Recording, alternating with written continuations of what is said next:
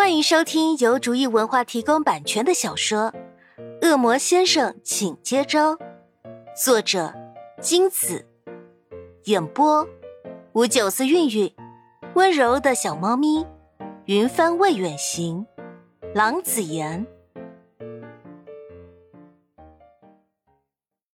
第一百零四章，吃饱喝足，潘夏的脑袋随着胃的被满足舒缓许多。脸色也好了不少，明这才真正放下心来。请柬的任务，恶魔这边已经发完了，剩下的请柬自然有恶魔代劳交给其他的恶魔。亲属的请柬，潘家爸妈搞定了，同学朋友的也已经寄出去了。嗯，好像差不多弄好了。这么想着的潘夏和明，并没有想到。这看似很容易办妥的小小一份请柬，还给他们引来了不少的大人物。其中一位，无论身份地位还是惹麻烦，啊啊，不是受欢迎的程度，都足以让两人的婚事上演一次鸡飞狗跳，啊，不是欢天喜地的喜剧。婚事的筹备紧锣密鼓的进行当中，潘夏和明忙得脚步沾地。尽管疲惫，也掩不去脸上的幸福。明纠结着未来丈母娘交代的任务，婚宴上的桌椅颜色到底是用潘夏说的粉紫色，还是丈母娘说的大红色，或者他自己再选一个颜色？家里的唯二女人争执不下，只好让明来烦恼了。明正对着厚厚的婚宴场景设计脑袋发胀呢。电话响了，明赶忙接起，揉揉眉心，借接电话的功夫休息一下。绿，怎么了？绿温和的声音传来。明，虽然我很不想打扰你，但是我们实在扛不住了，只好祸水东移，让镇主解决了。明松开手，疑惑的问：“什么事？”听着电话那头吵闹的杂音。明一头雾水，绿苦笑一声：“你的请帖不知道哪个烂头青居然发到欧洲那边去了。现在欧洲那位兴冲冲的跑回来说要参加你们的婚礼。我们原本想把人留住，等你那天再带过去，结果我们实在顶不住那位的威力呀。”明闻言一寒：“人呢？”电话那头的绿没说话。只听见一阵巨大的吵闹声，电话突然响起一道娇媚的女声：“喂，是明吗？”明浑身鸡皮疙瘩都起来了，好半天才回道：“我很好，月姑娘。”电话那头随即响起一阵银铃般的笑声：“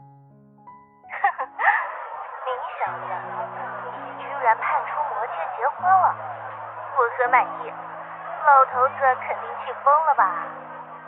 明许久未听见月姑娘对魔父的称呼了，有些发愣。果然，只有这位魔界唯一的大魔女敢这么称呼他们的父亲了。月姑娘幸灾乐祸的笑声好不容易停住，只听她说道：“过几天带上你的小妻子给我瞧瞧吧。”明想要拒绝，可想到这位月大姑娘的一贯作风。没敢妄想打消这位姑奶奶的兴头，只好不甘不愿，还得装出很高兴的样子答应下来。潘夏一回来就看到浑身围绕着“郁闷”两个字的明坐在那里发呆，潘夏不禁好奇心大作，凑过去问：“明，你怎么了？”明慢半拍才抬眼看向潘夏，语气还有些发懵：“潘夏。”我们估计招来了个麻烦。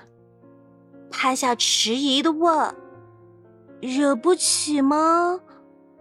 明点头，头疼的揉着太阳穴说：“嗯，魔界唯一的魔女，曾经最受父亲和魔神宠爱的女儿，两千年前就敢偷出魔界至宝天寿丹，给她的主人增加寿命，被父亲抓住，处以魔界极刑。”囚禁了两百年，也不肯松口放弃他的主人。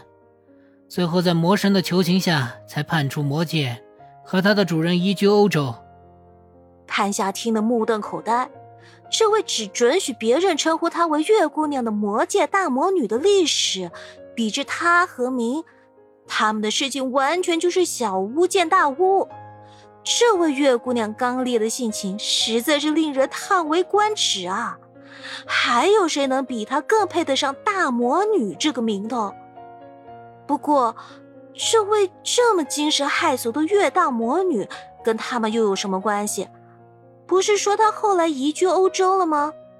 欧洲离他们可是十万八千里啊！那又怎样？与我们无关啊！明面无表情地说：“有个愣头青把请帖带到欧洲去了，月姑娘意外得到了一份请帖。”潘夏瞬间僵住。脸上也变得跟明一样麻木，所以，明手按上潘夏的肩膀，语气沉重的说：“刚通完电话，他要见你。”潘夏的脸更僵了，默默看着明，似乎仍不敢相信。明无视潘夏的求救，重重的点头：“他们是逃不掉的。”潘夏哀嚎一声，倒在明的怀里。天要亡我，就让他随风而去吧。他不想面对那位彪悍的月大姑娘啊，会死人的。明见潘夏仿佛要上刑场似的架势，哭笑不得。虽然月大姑娘的作风。嗯，很强大，但也没潘夏想的那么恐怖。她只是郁闷，月大姑娘过之必来，带来麻烦的性格而已。就是不知道月大姑娘会给他们带来什么样的影响了。本集播讲完毕，感谢您的收听。